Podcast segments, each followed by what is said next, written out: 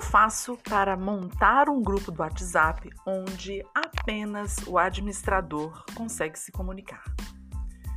Bom, com a ascensão dos grupos de WhatsApp e ao mesmo tempo com tanta informação chegando para gente, a gente fica num dilema.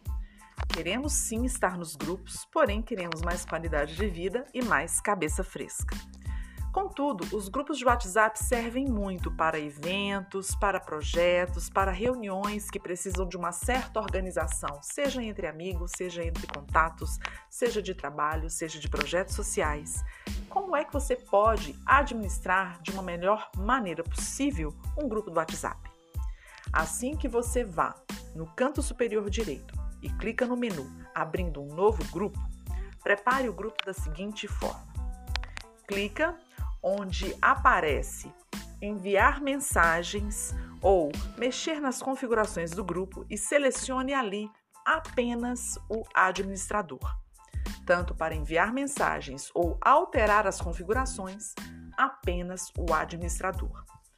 Essa função fica logo abaixo a foto, a imagem de perfil do grupo que você montou.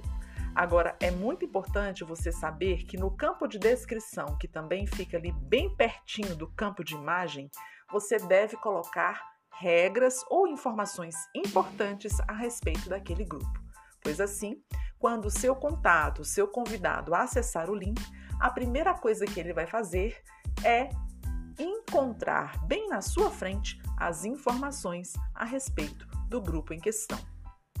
Dessa maneira, todos os demais participantes não conseguirão interagir entre si.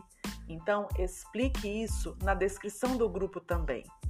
Mostre que o grupo é focado, que tem um objetivo e que, por enquanto ou por algum período, o grupo vai ficar apenas com o contato direto do administrador com os participantes. Contudo, se o participante precisar de se comunicar com o administrador, basta rolar a tela até o final, clicar em Admin. O administrador ou os administradores colocados no grupo aparecerão como acesso direto e assim você vai receber a mensagem do seu participante. É isso. Hashtag 60 mais Tech com mais podcasts. Até o próximo. Tchau, tchau.